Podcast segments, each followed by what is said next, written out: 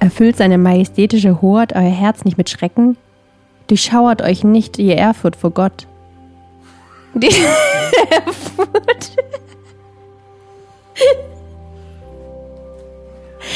Du bist mein Blut, was du sagst. Gesagt, getan, Claire. Gesagt, getan. der Joke an der ganzen Geschichte ist, sie hat es nicht nur einmal, hat sie nicht, sie hat nicht nur einmal Erfurt gelesen, sie hat ungefähr zehnmal Erfurt gelesen. Okay, zehn ist ein bisschen übertrieben, aber fünfmal? Es war bestimmt fünfmal, hat sie diese Stelle probiert zu lesen und hat jedes Mal Erfurt gesagt. Sorry, das muss ich euch kurz mal zeigen. Wir haben hier sehr viel Spaß mit den ganzen Aufnahmen. Ich habe euch ja schon mal erzählt, die sind alle nicht perfekt. I get that. Ähm, die sind auch nicht perfekt vorgelesen. Meins ist auch nicht perfekt. Aber wir probieren es ja auch nicht perfekt zu machen. Wir geben uns unsere beste Mühe. Aber manchmal muss man die Sachen so nehmen, wie sie kommen. Und zufrieden sein, wenn es dann Ehrfurcht ist und nicht Ehrfurcht. Ähm, beim 15. Take. Wir wollen heute lesen, wollt ihr für Gott Partei ergreifen? Hiob 13, 1 bis 28. Und ähm, wir machen es heute mal wieder, wir machen es heute mal wieder andersrum, wir machen ein bisschen Blindflug für euch. Wir hören erstmal Claire in ohne Ehrfurcht, mit Ehrfurcht. Ähm, Clip up, wollte ich fast sagen. das ist ja Clip im Fernsehen hier. Äh, spot on. Nee, das ist was anderes. Ähm, wie sagt man? Ähm, roll the tape. Ja, ich habe all das mit meinen eigenen Augen gesehen und mit meinen eigenen Ohren gehört. Ich weiß, was ihr sagen wollt. Ich weiß genauso viel wie ihr. Ich stehe euch in nichts nach.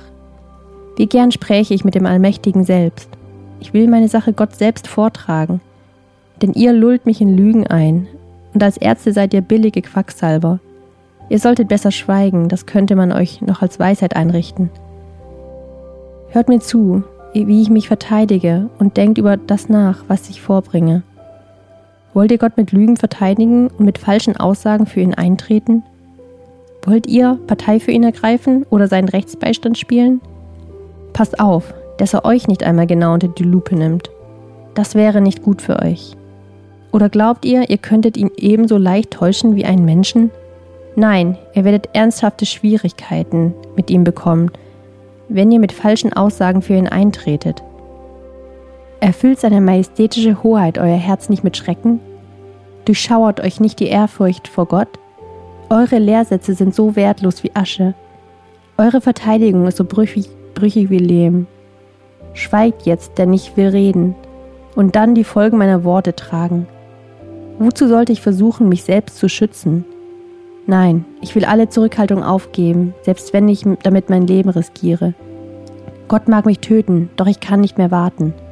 Meine Wege will ich vor ihm verteidigen. Schon das wäre ein Gewinn, denn als Sünder dürfte ich ja nicht vor Gott hintreten. Hört gut zu, was ich nun sage. Macht eure Ohren weit auf für meine Worte. Ich habe meine Rechtfertigung gut vorbereitet.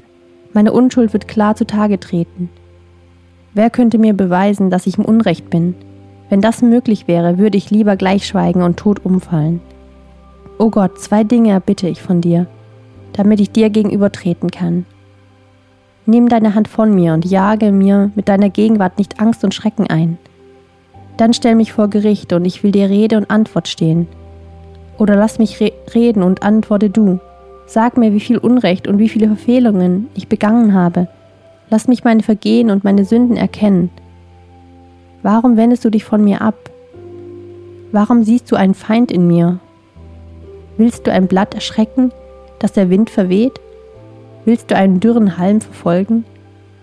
Du gibst mir bittere Medizin zu schlucken und lässt mich die Sünden meiner Jugend büßen. Du machst mich zu einem Gefangenen, Du überwachst mich auf Schritt und Tritt und lässt mir keinen Freiraum zum Gehen. Dabei bin ich einer, der wie faulendes Holz zerfällt, wie ein mottenzerfressener Mantel. Alright, danke Claire. Ein mottenzerfressener Mantel. Also, ähm, Hiob will hier eigentlich seine Zeit nicht mehr mit den Freunden vergeuden, ne? Also, auch so weise sie sich auch fühlen, er hat eigentlich keine Lust mehr, mehr das Gleiche zu hören, immer das gleichen komischen Gelaber zu hören. Ist auch so ein bisschen jetzt hier auch das, der Abschluss von der ersten Redereihe. Und äh, ihr merkt schon, der Ton wird auch ein bisschen grober, nicht nur bei den Freunden, auch bei Hiob. Ähm, und auch die Verzweiflung und die Hoffnungslosigkeit. Mhm. Sein Vorwurf ist eigentlich, was er hier erzählt, ist eigentlich, dass die drei Freunde, die quasi Gott verteidigen wollen, sich so ein bisschen als Verteidiger Gottes aufspielen, also jetzt im Gerichtsprozess Slang Verteidiger, als Anwalt Gottes aufspielen, haben eigentlich gar kein Mandat. Und ähm, das ist ja so prinzipiell, wenn man sich mal vorstellt, als hätte ich irgendwie eine ne, ne Sache und dann kommt ein Anwalt und sagt, ich vertrete dich. Und ich will aber gar nicht. Und er sagt, ich mach's trotzdem. und ähm, hab noch nicht mal Ahnung, so richtig. Aber ich mach's mal. Und das ist so ein bisschen hochmütig und Hochmut kommt ja bekanntlich vor dem Fall. Ähm, das lernen wir jetzt, glaube ich, kommt das jetzt später in der Bibel? Kommt das vorher in der Bibel? Weiß ich gar nicht. Hochmut kommt vor dem Fall? Ich glaube, es ist später, ne? Ähm, auf jeden Fall ist es hier so, das, was wir hieraus lernen können. Ne? Die drei Freunde fühlen sich, sind sehr hochmütig. Ähm, aber Hiob ist jetzt bereit, seine Sache auch offen vor Gott darzulegen. Also auch wirklich komplett authentisch, echt, anklagend. Ähm, und er ist auch bereit dafür, sein Leben zu geben. Also wahrscheinlich auch, weil er einfach keinen Bock mehr hat, weil er so krank ist. Und ähm, er hat auf irgendeine magische Art und Weise auf einmal Hoffnung auf Freispruch, zumindest redet er davon, äh, durch Gott. Und das steht ja schon in einem krassen Kontrast zu Hiob 9, wo er eigentlich keine Hoffnung hat, dass, weil Gott ist so allmächtig, wenn Gott gegen ihn ist, selbst wenn er unschuldig ist, hat er eigentlich keine Chance auf, auf äh, Freispruch. Und es dreht sich hier ein bisschen. Also er hat noch neue Hoffnung irgendwie geschöpft. Und ähm, ich habe ja wieder das aufgeschrieben, es kam hier leider wieder nicht so eins zu eins drin vor. Ähm, aber es gab so bei der Luther-Übersetzung, falls ihr die nochmal lesen wollt, ein Blatt zu schrecken und einen Halm zu verfolgen. Das ist das, was Hiob Gott vorwirft ähm, in der Luther-Übersetzung. Ein Blatt zu schrecken und einen Halm zu verfolgen. Bedeutet eigentlich einen schwachen und hilflosen Menschen, in dem Fall ihn selbst, so noch zuzusetzen, obwohl er eigentlich schon am Boden liegt und fertig ist mit der Welt, kommt jetzt immer noch mehr und mehr und mehr und hey, ich bin doch eigentlich schon schwach und du lässt mich immer noch leiden.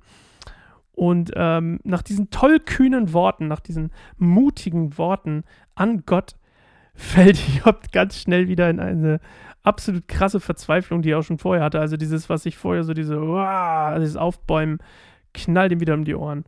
Und er ist eigentlich wieder am gleichen Ort, wo er vorher war, nämlich in tiefster Verzweiflung. Ähm, was sich übrigens dann auch im nächsten Kapitel wieder zeigen wird, in Kapitel 14. Was wir aber nicht jetzt lesen, sondern morgen. Und ich freue mich auf euch zu einer neuen Folge Bibelstunde Goldemund. Ich bin Sascha, werdet gerne Patreon. Ich sage es immer wieder gern. Ein Euro macht schon einen mega Unterschied.